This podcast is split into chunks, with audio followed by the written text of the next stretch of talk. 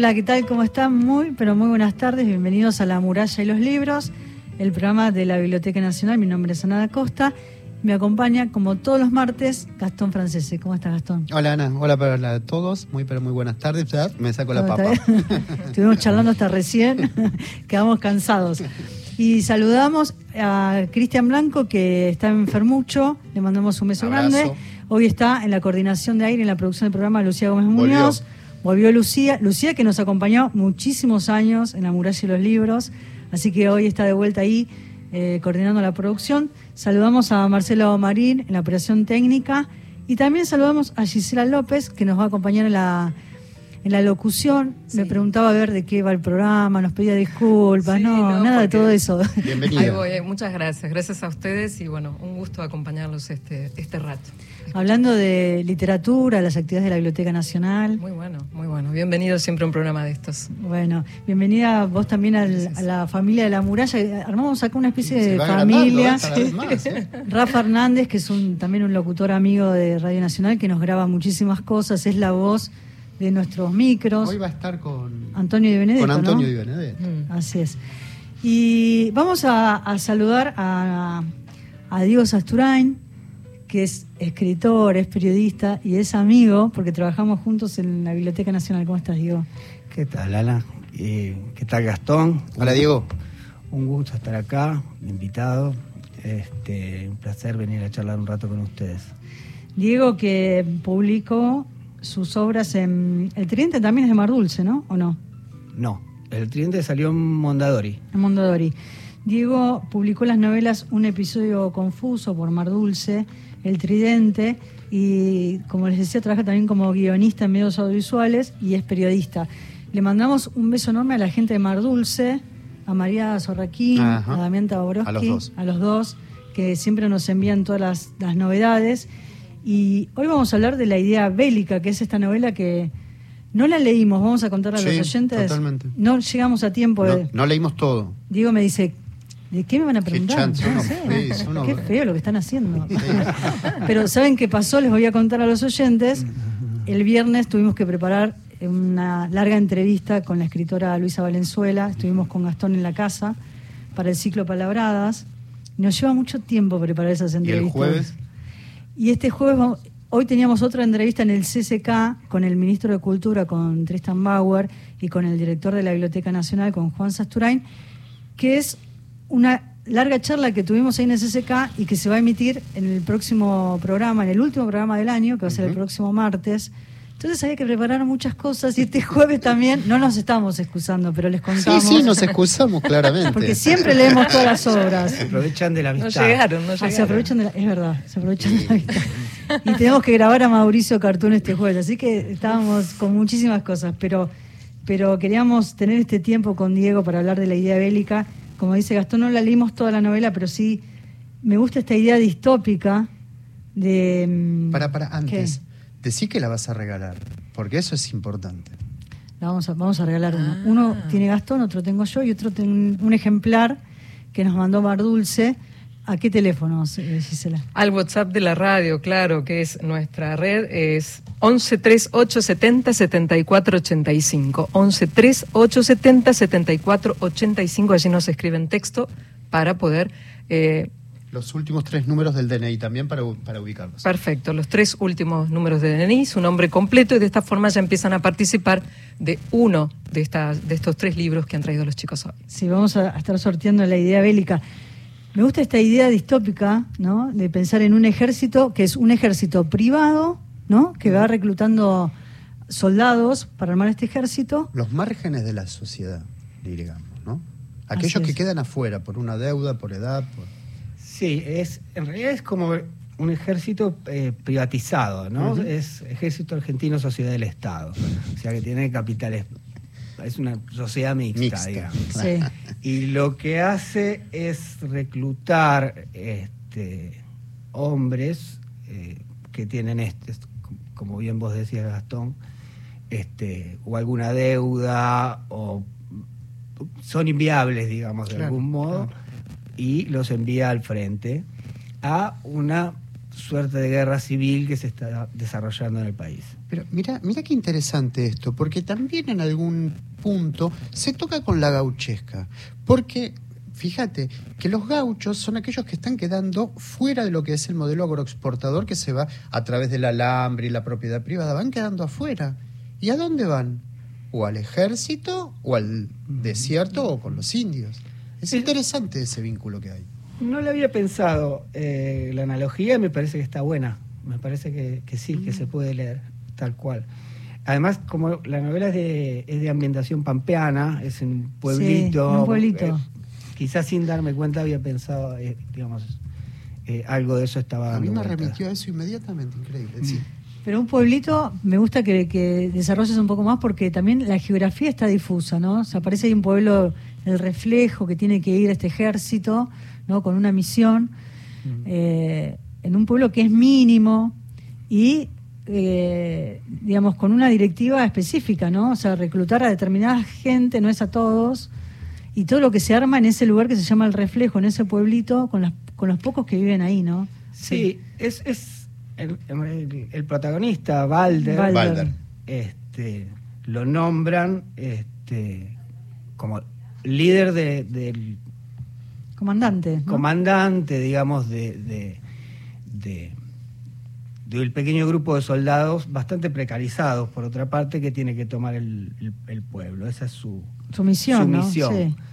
Pero como el, eh, la novela está narrada desde la perspectiva de, de, Balder o de los otros soldados, este, tampoco se sabe mucho para qué, tampoco se sabe mucho, este, más allá de ciertos objetivos puntuales que les van transmitiendo, este, no saben bien contra quién están peleando, dónde, más allá de que se llama el reflejo. Ni los informan del todo, es como que ellos no están, no tienen muy claro, y de alguna manera es como ubicarlos bien como un mecanismo, como no tienen por qué opinar ni saber ni nada, son instrumentos, pura cosa. Y sí, bueno, sí, sí, sí, sí, sí, nuda vida, diría, diría Agamben, ¿no? Este, sí, Tal cual, están totalmente alienados en la situación eh, en, la, que están, digamos. Este, y, bueno, y después empiezan a,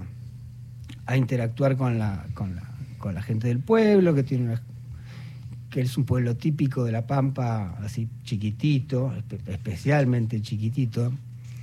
Este, y están obligados como a controlar un polígono, no me acuerdo el nombre del polígono, que es el que rodea el pueblo. Ahí hay una sierra, pero me gusta pensar en esta idea también de qué manera nos acostumbramos, ¿no? Porque ellos llegan con esta misión, como contabas, Valder, y entonces empiezan a, interactuar con la gente del pueblo, la gente que está en la estación de servicio, a, de alguna manera sociabilizar, y el pueblo también empieza a, mm, acostumbrarse, ¿no? A que es parte, así como está el paisaje, este pequeño grupo de, ejército, de soldados, es parte también ¿no? de la vida cotidiana, de qué manera también eso eh, se integra a un pueblo, ¿no? Y es, son uno más, digo, de la, de la vida cotidiana, ir a comprar el pan, de ir a comprar cosas.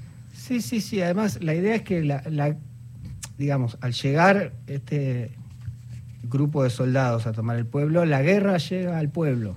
Hasta ese momento no había guerra en el pueblo este, un poco esa es la idea. ¿no? El pueblo pasa a formar parte de un escenario bélico del cual hasta ese momento no formaba. ¿no? este, pero eso sí, cambia poco el, digamos, la vida cotidiana en el pueblo. ¿A, vos no te pareció? a mí me pareció como muy visual, como una serie, algo muy, muy visual. Es increíble eso. Bueno, ahí yo creo que está también la, pluma de Diego, que escribe los guiones de todos los contenidos audiovisuales que hacemos en la Biblioteca Nacional. Y creo que ahí tiene que ver con eso, ¿no? Es verdad que es muy visual, que es muy cinematográfica la serie. Uno enseguida... Eh, Te transportás, nos, pasa, por ejemplo, nos pasó con Convertini también, con Horacio Convertini, ¿no? Que son novelas distópicas. Eh, y uno de alguna forma entra y ya forma parte como de esa historia, ¿no? Como que como, como lector y también desde el lugar de espectador ingresa por ahí, por esa puerta de lo distópico, que puede, puede sonar como alejado o ajeno, y sin embargo no, no empieza como a, vivenciar eh, esa ciudad que es el reflejo, esos, ese pueblo, como empezar a ver imágenes ahí. Sí, eso puede ser, puede ser que tenga que ver con el oficio de guionista narrar de una manera este, visual, ¿no? Este, con, elementos visuales. Eh, seguramente, seguramente. Y el elemento distópico lo, digamos, me parece a mí que lo, lo aporta este, la situación, ¿no? Hay una situación de una guerra civil de baja intensidad, por decirlo así, este, que que está sucediendo, digamos. Pero es una guerra en que en cierta medida es una guerra que se hace en paz. No es Mira, eso es lo que te iba a leer. Justo la guerra transcurre en paz, casi sin sobresaltos, una vez que la situación se regularizó en el pueblo. Tanto que para esta contienda, quizás para todo el conflicto, cualquier otra actividad, hace falta una dosis de fantasía. Es muy curioso esa construcción. Sí, bueno, digamos, me parece que, que la idea de guerra civil es como la bestia negra de, la modernidad, digamos, de, Hobbes para acá, este, digamos, aquello a conjurar siempre ha sido la guerra civil, ¿no? Entonces, este, un poco la idea era qué pasaría si estuviéramos conviviendo con una guerra civil, ¿no? No, no, no con las guerras... Y que naturalizamos. Claro, pero en este sentido de... Este, de un conflicto de baja intensidad, no, no, este, no la, la, digamos, el imaginario y la realidad de una verdadera guerra civil, ¿no? que es sangrienta, que es este, fratricida, que es terrible, sino, bueno, ¿cómo sería por ahí una guerra civil hoy por posiciones, por... Hasta burocrática, parece. Burocrática, exactamente, exactamente. Y con esto no quiero analizar, digamos, lo que, lo que realmente es una guerra, que es una cosa terrible, ¿no? Pero es, es, es, esto, como la idea es esta, que el Estado manda a, a, los desechables a combatir a algún enemigo interno, también bastante difuso, que, que bueno, eso fundamentalmente. Y yo quiero detenerme en, la edad ¿no? de los personajes, porque ahí también hay todo un perfil y también hay todo un, trasfondo que me parece que, está bueno como, como, pensar en estos personajes, porque dice, otro sugirió que fueron elegidos porque los hombres que han superado cierta edad son la mayoría al menos, por obedientes, se dice más aptos para el servicio, ¿no? Eh, entre otras ventajas que mencionó estaban las de aprender rápido, no cuestionar tanto lo que se les enseña, sentir menos el miedo o sobrellevarlo mejor y no sufrir tanto apego por las cosas ni por sí mismos. Hacen lo que se les dice porque ya tienen la costumbre. Claro, sí, sí, esta, idea de, que este, gente vencida, ¿no? Gente vencida, dispuesta a obedecer un poco ciegamente. Dócil, claro. Sí, dócil, dócil. Gente que no tiene mucho, mucho que perder. Y, y, bueno, y tiene que ver también con, con, con cómo, cómo funciona nuestra sociedad, ¿no? Esto de la, docilidad. ¿Por qué convivimos? ¿Cómo, ¿Por qué no, no generamos, no entramos en conflicto más seguido? ¿Por qué, digamos, las pasiones este, están tan atemperadas, ¿no? Entonces, este, bueno, era un poco la excusa para, para introducir ese tema. Diego es un gran, un gran lector. Siempre que, muchas veces que estoy preparando entrevistas, le voy a consultar a Diego. Eh, en, estos cru muchos cruces que a veces uno le van apareciendo, es un gran, gran lector. Y, y venías leyendo ya algunas horas, recién nombraste a, un filósofo, ¿no? Que es de la editorial Adriana Hidalgo. A Agamben. Mm. Y, y, me gusta pensar en estas lecturas que de alguna forma le fueron dando forma también a la historia, ¿no?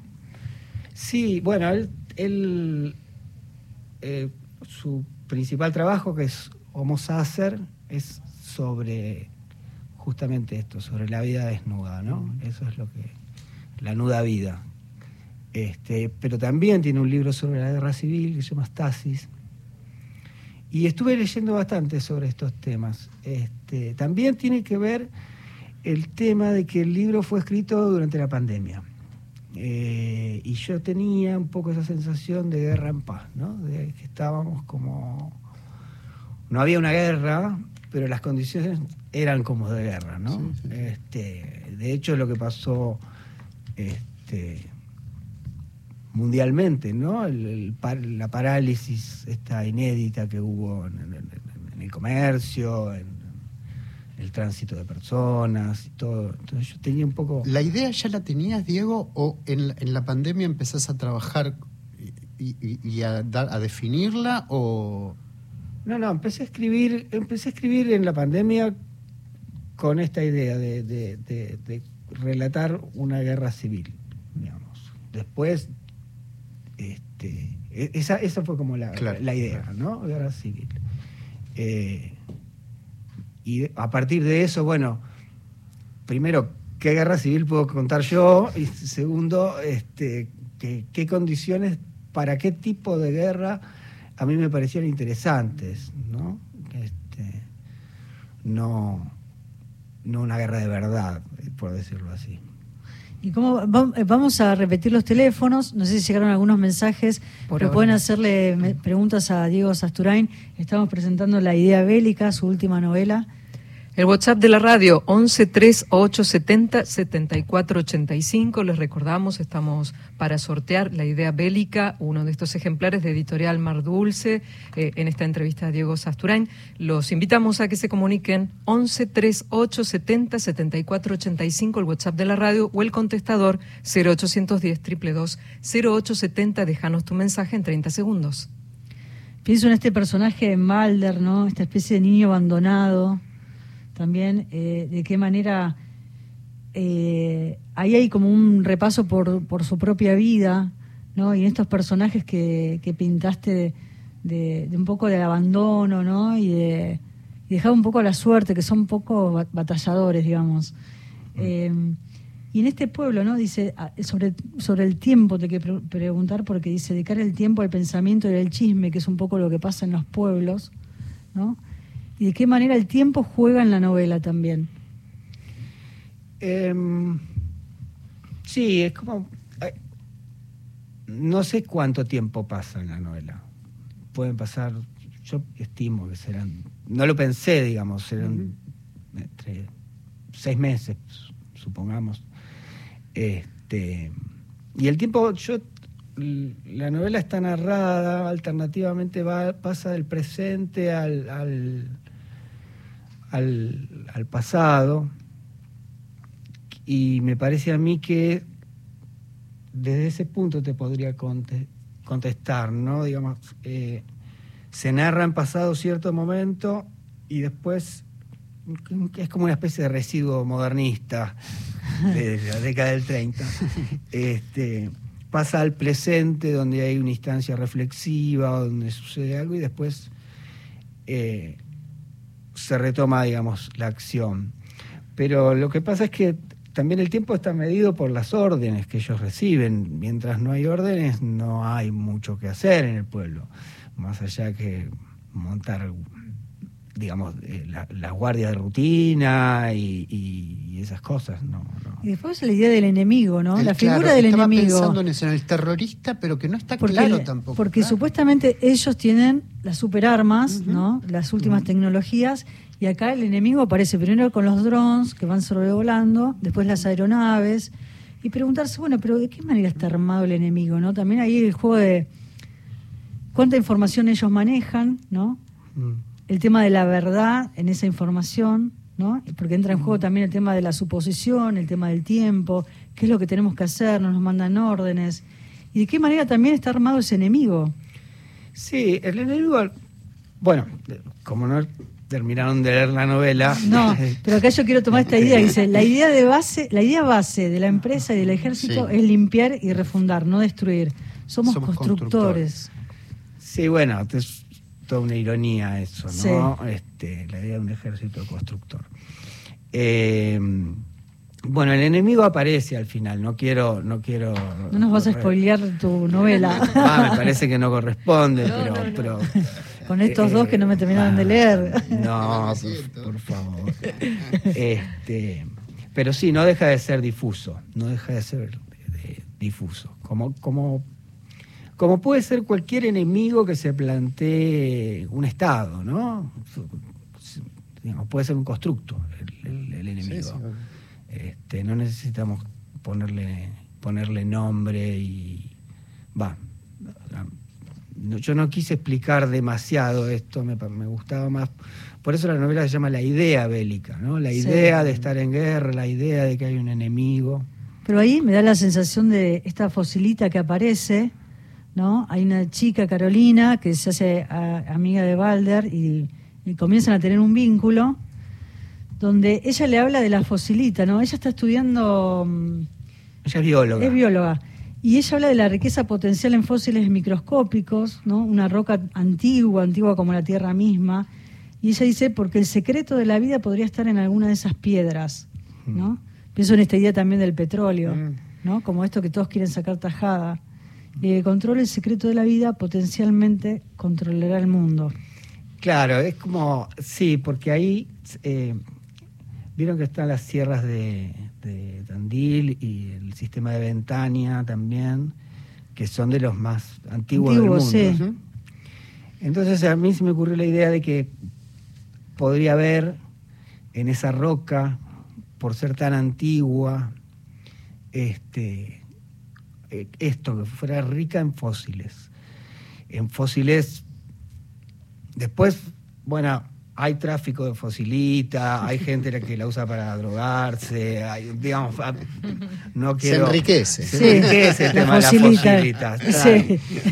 Pero un poco era esa idea, ¿no? Como decir, pensar la antigüedad como riqueza, ¿no? Como, como el hecho de que fueran tan antiguas esas piedras, como si tuvieran eh, esa antigüedad les diera este, algún poder especial. Cosa que sabemos que no pasa, pero puede servir para una novela. Sí. Estamos hablando con Diego Sasturain, estamos sorteando en el programa de hoy la idea bélica. ¿Hay dos mensajes vamos? Tenemos dos mensajes, nos escribieron al WhatsApp de la radio, 1138707485. Eh, Juan Carlos de Ciudadela Norte, mi número de DNI es 019. Abrazos, saludos, hasta siempre, gracias. Y también lo hizo eh, Rolando San Martín, con su DNI 424. Me gustaría participar por el libro. Gracias. Los felicito por el programa. Gracias. Vamos a. Elegimos una canción acá para Diego, espero que le guste. ¿Y te quedas dos minutos más? Qué honor. ¿Eh? Y si volvemos. Vamos a la música, el informativo y cierre regresamos.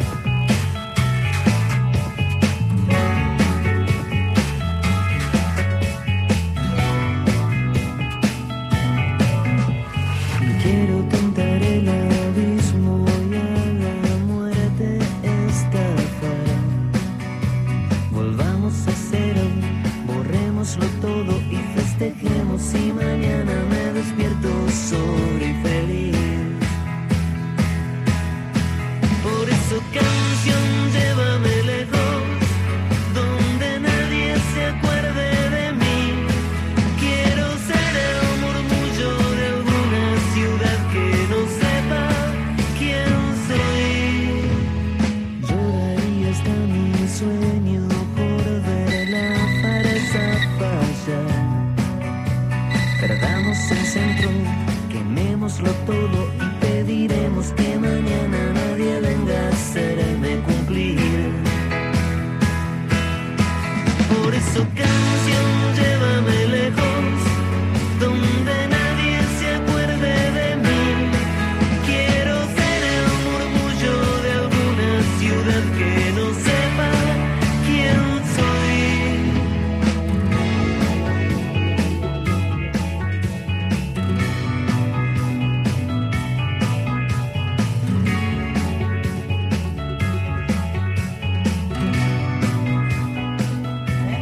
Esto era Los Babasónicos, El Colmo, y nosotros ahora nos vamos al informativo de Radio Nacional. El mundo de ellas me hunden sus huellas y roguemos que mañana me convierta Seguimos en la muralla y los libros y en estos momentos en la biblioteca se estaba inaugurando la muestra Borges e Israel.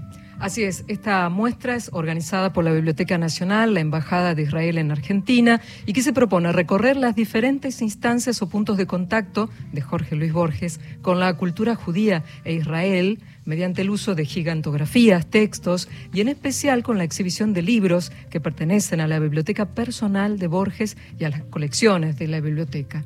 Eh, organizada a partir de los ejes que incluyen el plano familiar y personal, la mística y filosofía judía y la cábala, la muestra persigue las influencias literarias y las huellas de temas judíos en su literatura. Este plano íntimo y personal aborda el origen judío de su familia materna, la profunda impronta tutorial de Rafael Cancino Sassans, la amistad con los intelectuales judíos argentinos y también la visita de Jorge Luis Borges al Estado de Israel en ocasión de la recepción del Premio Jerusalén en reconocimiento a su obra intelectual. Y yo tengo otra cosa más para, para regalar hoy a los oyentes, ah. además de la idea bélica de Diego Sasturain. Tengo una entrada para ir a Villa Mm-hmm. Eh, Prus en Villa Ocampo. Va a ser el viernes 25 de noviembre a las 16 horas en Villa Ocampo, el Hortondo 1837 en Becar. Es una actividad literaria a cargo de Walter Romero. Va a haber música, va a estar Alberto Tarantini y Roxana Baldor. El valor es 2.500 pesos con inscripción previa, pero vamos a estar sorteando una entrada hoy. A las 15 horas va a haber una visita guiada y el bistró va a permanecer abierto, les cuento. Está organizado por amigos de Villocampo. Le quiero mandar un beso grande a Fede Taboada que nos regala esta entrada para sortear entre los oyentes. Entonces, Prus en Villocampo, a 100 años de la muerte de Prus este autor fundamental del siglo XX y a partir de la importancia y la centralidad que han significado para la literatura y la estética de la novela los siete tomos de En Busca del Tiempo Perdido. El profesor Walter Romero evoca la figura, la obra y la actualidad de Proust en un recorrido abarcador como de su impronta en la literatura contemporánea. Entonces, esto va a ser el eh, viernes 25 de noviembre a las 16 horas en Villocampo vamos a sortear una entrada entre... Eh, tienen que escribir y nos dejan sus tres últimos números de DNI. Así es, al WhatsApp de la radio, como ya les dijimos, 11 3870 7485, su nombre y sus tres últimos números de DNI, desde dónde nos escriben, así luego en un ratito hacemos el sorteo eh, también de esta entrada. Una muestra itinerante tengo, ¿eh? Horacio Quiroga, del Banquete a la Selva. La muestra organizada por la Biblioteca Nacional presenta una serie de fotografías del reconocido escritor que vivió en la selva misionero entre 1909 y 1916 con su primera esposa. ¿eh? En el Museo Raúl Loza de Alberti, 9 de julio 66, Alberti, provincia de Buenos Aires. Hasta el 4 de noviembre la pueden visitar. Y el verso argentino sigue, el ciclo organizado por la biblioteca que releva el pasado y el presente de la poesía argentina con la coordinación de Guillermo Saavedra. ¿Quién va a estar mañana? Mañana, miércoles 2 de noviembre, agenda de poetas. Hay amigas, ¿eh? Poesía y realidad, poesía e historia, poesía y referencia. Va a estar María Teresa Andrueto. Qué lindo, qué lindo encontrarnos con María Teresa Andrueto, Mario Ortiz y Cecilia Romano. También otra amiga. Así que va a ser mañana 2 de noviembre en la sala Raúl Augusto Raúl Cortázar, 18.30 horas. Perfecto. Diego, Diego Sasturain, vamos a estar regalando la idea bélica. Pasaron 10 años de tu última novela a hoy y que apareció, como te contabas, en pandemia. Em, ¿Cuál es tu idea con el tema de la escritura? ¿Qué pasó en este periodo? ¿Qué pasó entre una novela y la otra? Em, yo escribo cuando tengo ganas y cuando tengo ideas, digamos, que me parece que valen la pena. Durante estos 10 años, entre la anterior y esta, no es que no haya escrito, escribí un montón de cosas, pero no una novela que haya pensado y haya dicho, bueno, esto es para publicar. ¿no? Yo no, no pienso en términos de, bueno, tengo que producir, tengo que sacar una novela cada tanto, tengo que y tampoco escribo cotidianamente. ¿Y ese material queda guardado para seguir trabajando o lo, lo abandonas? Sí, tengo ideas, tengo ideas, eh, eh, sí, que, digamos, tengo cuentos, pero los cuentos a mí como género me, cuesta el cuento, este, como lector también, eh, y y bueno, nada, esta apareció un poco así de, principio a fin, fluyó y, acá está. Diego, bueno, nos vamos a, ver en la biblioteca, ahora estás de vacaciones en la biblioteca, ¿no? Pero igual seguís trabajando. Sí. Siempre estás escribiendo algo. Siempre estoy con algo. Con los guiones y eh, seguís escribiendo guiones para, bueno, para todos los contenidos de la biblioteca. Desde hace un par de años ya, ¿no? Sí, sí, sí, sí. sí, Un montón de cosas. Te seguiremos molestando entonces en la biblioteca. Bueno, encantado. Diego, muchas gracias por haber venido. Eh, nos queda pendiente el final, después vamos a volver a conversar sobre... Y nos queda pendiente leer tus obras anteriores. Claro, Así que vamos a volver a hacer otra entrevista, ¿está bien? Encantado, cuando quieran. Diego Sasturain pasó por la muralla y los libros, gracias. gracias por invitarme y ¿Puedo pasar un agradecimiento? Sí, claro. A la gente de Mar Dulce. Sí. A Damián Tabarovsky y a María. Nos sumamos. ¿Eh? Eh, por la publicación y por la siempre atenta lectura y, el cuidado que ponen. Son buena gente. Es una hermosa, hermosa editorial. Una hermosa editorial porque piensa siempre en los contenidos eh, y nos trae también obras de, escritores eh, noveles, ¿no? Nos acercan como diferentes obras. Ahí también publicó Ariana Harwicks. Hay muchos autores que han pasado por, por apalabradas o han pasado por ciclos o por el programa de, radio que forman parte de ese hermoso catálogo que es Mar Dulce. Gracias, Diego. Gracias a ustedes, chicos. Un placer enorme. Y si les parece, vamos al micro Antonio Di Benedetto como homenaje, ¿te parece? Vamos a recorrer su vida con el propio Antonio Di Benedetto contándonos.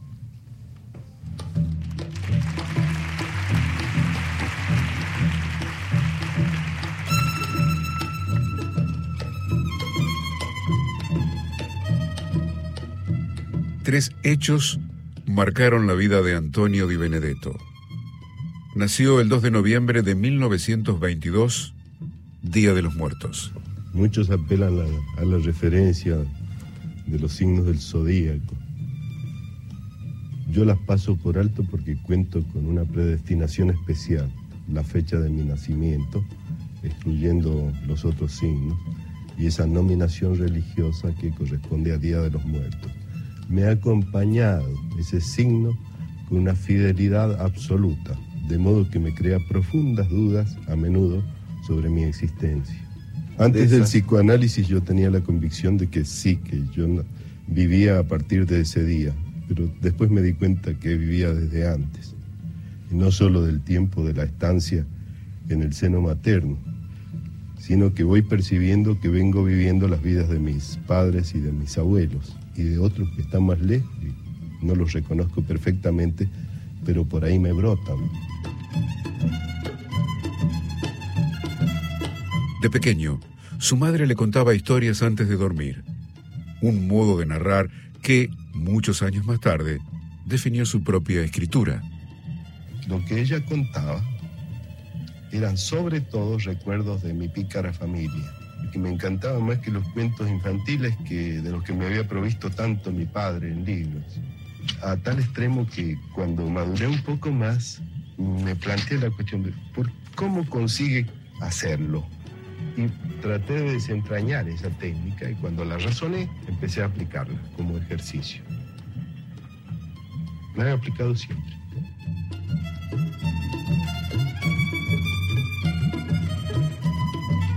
A los 10 años, su padre murió en circunstancias no del todo esclarecidas. Misterio que lo acompañó durante toda su vida. Lo importante es el misterio sobre la muerte de él, que nunca me fue revelado. Quizás por un acto de compasión, con efecto contrario, porque me he imaginado tantas cosas que me han hecho sufrir o que me han considerado un predestinado, que quizás me han torcido el pensamiento y la manera de comportarme.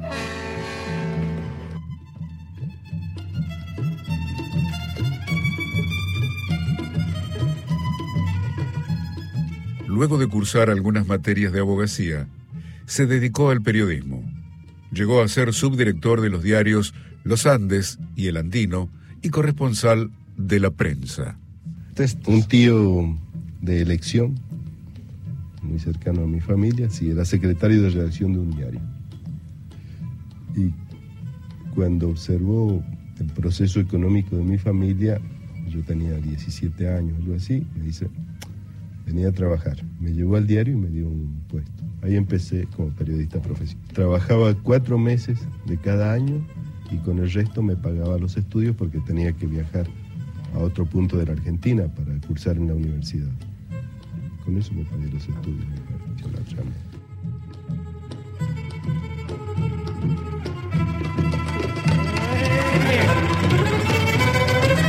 En 1953 publicó su primer libro de cuentos, Mundo Animal, al que le siguieron entre otros El Pentágono, de 1955, Sama, 1956, El cariño de los tontos, 1961, El silenciero, de 1964, y Los suicidas, de 1969.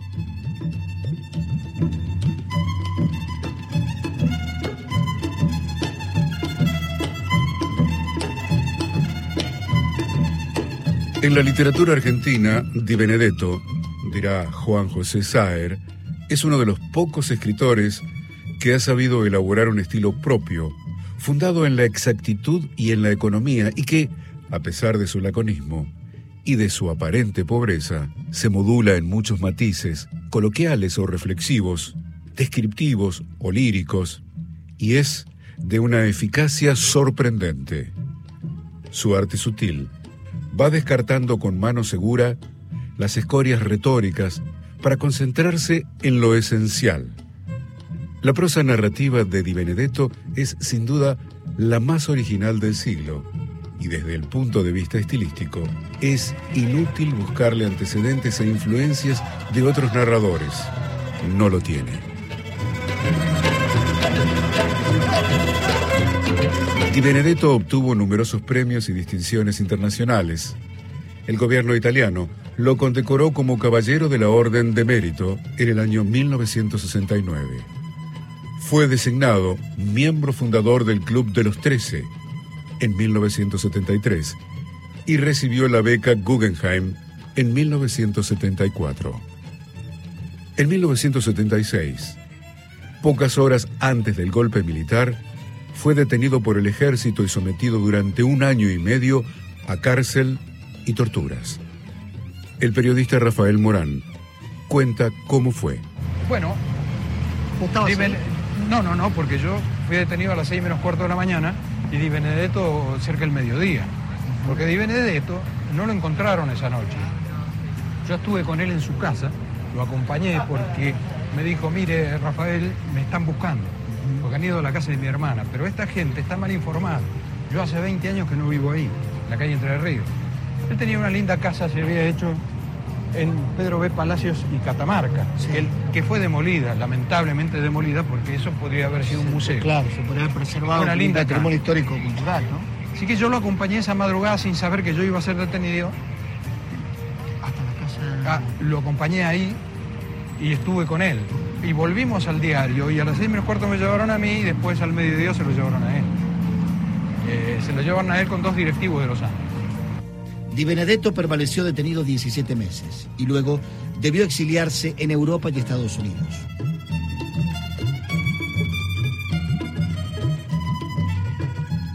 Excarcelado el 4 de septiembre de 1977, se exilió en Estados Unidos, Francia y España regresó definitivamente al país a finales de 1984, donde pudo reencontrarse con su hija. Quiero decir que, estoy muy contento, muy orgulloso de poder pisar esta tierra en libertad. Esto ha hecho posible que yo, aunque después de mucho tiempo, haya podido volver a mi país, a un país que está en democracia, en libertad, subrayo sobre todo la palabra libertad, eso que me fue quitado de un manotazo hacia el año 76 y me tuvo en una situación de cautiverio que casi me borra del mapa o de, la existencia mía y de, de, los demás. Yo creí ser mucho más fuerte y no dar paso al lagrimeo que se me ha derramado en cuanto me encontré con mi hija.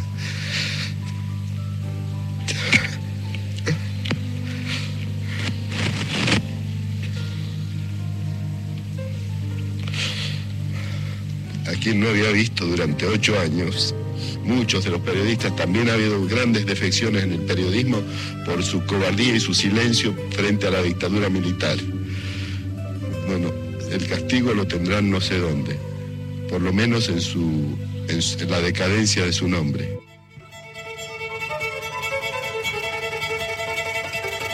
El 10 de octubre de 1986 murió en Buenos Aires. Ahí estamos escuchando el especial, gracias a Rafa Hernández por sumarse. Se cumplen mañana los 100 años de su nacimiento, por eso lo queríamos sí, recordar. gran periodista, escritor mendocino, y de esta manera nuestro homenaje a Antonio Di Benedetto. Y vamos a repetir entonces la. Ahora, ahora saludamos, que llegó, llegó corriendo. Vamos a repetir un sorteo que tenemos de una entrada. Sí. Así es. Así es. Para el viernes 25 de noviembre a las 4 de la tarde, la invitación en Villa Ocampo, el Hortondo 1837 en Becar, Proust en Villa Ocampo. Esta es la invitación, esta actividad literaria a cargo de Walter Romero, a 100 años de la muerte de Proust, autor fundamental del siglo pasado, y a partir de la importancia y la centralidad que han significado para la literatura, la estética de la novela, los siete tomos de En Busca del Tiempo Perdido, el profesor Walter Romero evoca la figura, obra y la actualidad de Proust en un recorrido abarcador como de su impronta en la literatura contemporánea. Esto va a ocurrir el viernes 25 de noviembre, 4 de la tarde, y los invitamos a los oyentes de la radio que se comuniquen al WhatsApp 11 3 870 74 85 ya ya, con su nombre, tres últimos números de DNI, para participar del sorteo de una entrada para estar presentes ese 25 de noviembre en Becar a las 4 de la tarde. Una entrada, ¿eh? una entrada, vale 2.500 pesos la actividad. Vamos, por favor, vayan, vayan, que así nos vemos. Hola, Juan. Hola, hola, hola, Juan. Hola, ¿cómo andan? Juan, que es un, un, amante del cine argentino, del cine nacional, siempre apoyando el cine nacional. Nos ha hecho muchísimas coberturas del Festival Internacional de Cine de Mar del Plata esta es la edición número 37, la 37, y vas a cubrir el festival. Y me gustaría hacer un breve repaso por las películas que se relacionan con la literatura. Por supuesto. Bueno, unos pequeños comentarios nada más. Estuvimos, Ana, con vos el otro día en el CCK, en la presentación. Fue una fiesta como cada presentación. En esta edición que es, fue la, la vuelta de la pospandemia, si bien es la vuelta, la cantidad de películas no es como hace otros años, que teníamos una cantidad que no podíamos cubrir, para nosotros un poquito mejor que sean menos. Son 180 películas de 28 países. Toda la programación la pueden ver en www.mardelplatafilmfest.com y las entradas las pueden sacar en miboletería.com.ar, las entradas a precios súper accesibles de 200 pesos y para estudiantes y jubilados de 100 pesos. Eh, vuelven también todas las salas de cine y en particular una de las películas que vamos a hablar que está relacionada con Victoria Ocampo eh, van a verse películas al aire libre con entrada gratuita en Villa Victoria y en Villa Mitre. Así que también siguiendo ahí en la página de Mar del Plata Film Fest van a poder enterarse de, todas las novedades. Y los que sean de los oyentes que tengan ustedes en el programa, que sean más eh, de redes, ya el festival también llegó a TikTok. Así que por TikTok pueden ver, sí. y por TikTok lo que pueden ver también es y descargarse de mm, Em, Spotify, ¿sí? Em, ediciones que va a haber también de... Em, Están los podcasts también del festival, sí. Así ya está el podcast número uno. Bien, eh, vamos a ver qué nos alcanza el tiempo. Seleccioné seis películas que son las seis que están en el festival relacionadas. Dos directamente, todas en idioma español. Tres argentinas, dos españolas y una chilena. Mm. Dos son adaptaciones de obras. Una que hablamos con vos, Ana, el otro día, es la uruguaya. Pedro Mairal. Así es, de Ana García Blaya, la directora, una obra que se hizo a través de crowdfunding. Sí, es una obra colectiva, o sea, se invitaron a, la gente para participar como productores con este sistema que es el crowdfunding. Y ¿Qué es el crowdfunding? y la gente ¿eh? colabora, como vos querés ser productor, y ah, todos, suman plata para poder realizar la película. Hay 1961 coproductores. Coproductores. La novela es de Pedro Mairal, la dirección es de Ana García Blaya. Así es. que es que ella ganó muchísimos premios con su película Anterior, ópera Las prima Las buenas intenciones. Las buenas intenciones. Así es. Leyendo una entrevista que le hicieron a Mayral, él decía, bueno, esta es una historia donde un hombre y una mujer se conocen en un festival de literatura en Uruguay. Y hay una identificación no solamente de los hombres, sino también de las mujeres que se encuentran encerrados en sus parejas. Y le preguntaron, ¿hay algo de autobiográfico? Dice, yo tuve que hacer un asado con mi familia para avisarles que no estábamos separados. Invitarlos a todos cuando leyeron que se estrenó, cuando, cuando se editó este libro. Es lindo porque eh, en la sinopsis lo que dice es, eh, Lucas está en crisis, conoce a esta chica, ¿sí? Eh, se va con la excusa de restricciones cambiarias argentinas, algo muy actual, a Uruguay y la va a ver a ella, con quien mantuvo una correspondencia a distancia, un vínculo a distancia durante un año. Y es lindo porque dice, tensiona el punto de vista y propone una mirada femenina sobre un conflicto al que suele entrarse a través de los ojos de los hombres. Así que, bueno. hombres y mujeres, Ahí la Uruguaya. todos vamos a estar invitados a, a meternos ¿Qué más tenés en por esa ahí? vida. A ver, ¿qué tenemos? Te prometo una larga amistad. Chao, toma. Película argentina, Jimena Repeto, la directora, primer largometraje, de lo que dice el catálogo, el primero de una trilogía sobre la amistad en la que actualmente trabaja. Esta es la amistad entre Victoria Ocampo y un filósofo llamado Benjamín Fondán, filósofo, poeta, dramaturgo, ensayista, cineasta y traductor judío ateo romano, que lo que hizo fue casarse con una francesa, adoptó la nacionalidad francesa y murió a raíz de ser delatada en el 38 por una eh, por la, la portera en la que ella vivía, murió en las cámaras de gas en Auschwitz en el 44. Bueno, estuvo dos veces en la Argentina, en el 29 y en el 36, y en el 29 es muy lindo, yo leía esto y, y me lo imaginaba, subiendo en el ascensor, en el mismo ascensor, en un edificio en París, estaba Ortega y Gasset y Victorio Campo. Y estaban subiendo a ver a un filósofo ruso, León Chestov. Todos iban a esa reunión, ahí la conoce a Victoria. Y Victoria, con lo que sabemos que tanto le interesaba financiar como a Eisenstein, eh, eh, eh, financiar películas, se trabó esa amistad. Y este hombre está destacado en el catálogo como... él, él tuvo ciertas influencias porque se relacionó con artistas dadaístas y surrealistas y él filmó una película delirante, dice el catálogo, llamada Tararira, que fue prendida a fuego por su productor y está perdida actualmente. Así que va a ser interesante ver este vínculo entre ellos dos. Qué bueno. A ver, eh, Igual todas las películas que va, no sé si vamos a llegar hasta, hasta, No. hasta el final porque nos quedan dos minutos, pero todas las películas están en la página web y ahí pueden ingresar. Pero sí me gustaría como hacer un breve repaso, si querés, por las películas. y- Dale, dale. Sí, y- la otra que les quiero recomendar, así hacemos recomendación más, más eh, resumida, El Sembrador de Estrellas, eh, de Lois Patiño, que es un director español, y en este está ambientada en Tokio, y lo que me gustó, dice, es una trama imaginaria propuesta por las voces de un hombre y una mujer japoneses, a partir de cita de texto de Samuel Beckett, Jorge Luis Borges, Susan Sontag, Antonio Machado, en quien se inspiró el título, porque El Sembrador de Estrellas es un fragmento de un poema de Machado, Qué llamado lindo. Tal vez la mano en sueños, y Víctor Hugo. Entre voces sumergen al espectador en un plano de irrealidad tan lírico como etéreo. Me gustó esta, esta propuesta, este, estar en una sala de cine a oscuras y ver esa Tokio en la actualidad con todos estos poetas. Después hay otra llamada eh, Un año, una noche, de Isaac y la Cuesta, un director español, que lo que hizo fue adaptar el libro Paz, Amor y Death Metal de Ramón González, que él participó de los atentados franceses del 13 de noviembre del 2015, esos atentados en que murieron 130 personas, en bares, teatros y salas de concierto, y esto sucede en el Bataclan de París. Y es muy interesante porque muestra el post-atentado de, dos sobrevivientes. ¿m?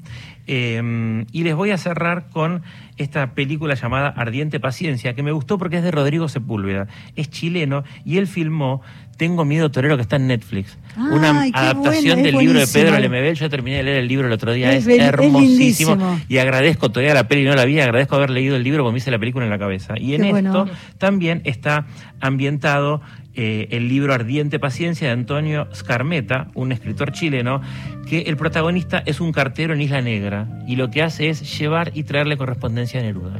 Podemos escuchar a Fabio así mientras damos los ganadores porque es la edición Cierto, homenaje porque es la a edición en homenaje a los 10 años, el 5 de noviembre, Sí, es la sí, ya muerte. lo- lo ah, perfecto, y el auditorium proyectan una película. Quienes ganaron eh, para hoy en el WhatsApp que llamaron a la radio, Ángel Calea, Carmen de Patagones, DNI 913, ganó el libro, de Diego Sasturain, La idea bélica, editorial Mar Dulce.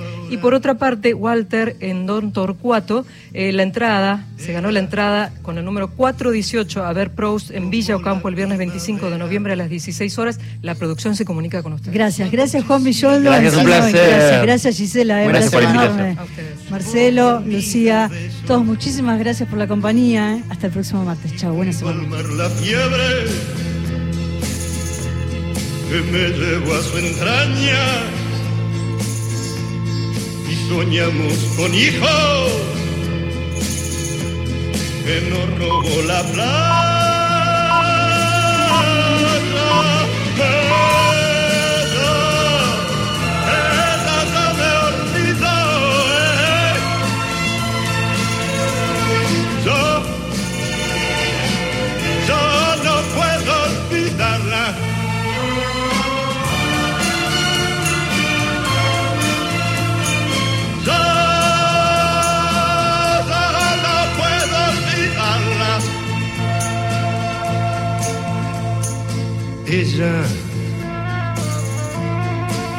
Ella, ya se olvidó